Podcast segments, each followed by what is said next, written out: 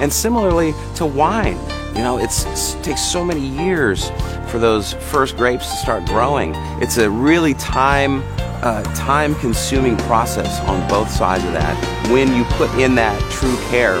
Uh, there's nothing else like a great wine and an amazing piano.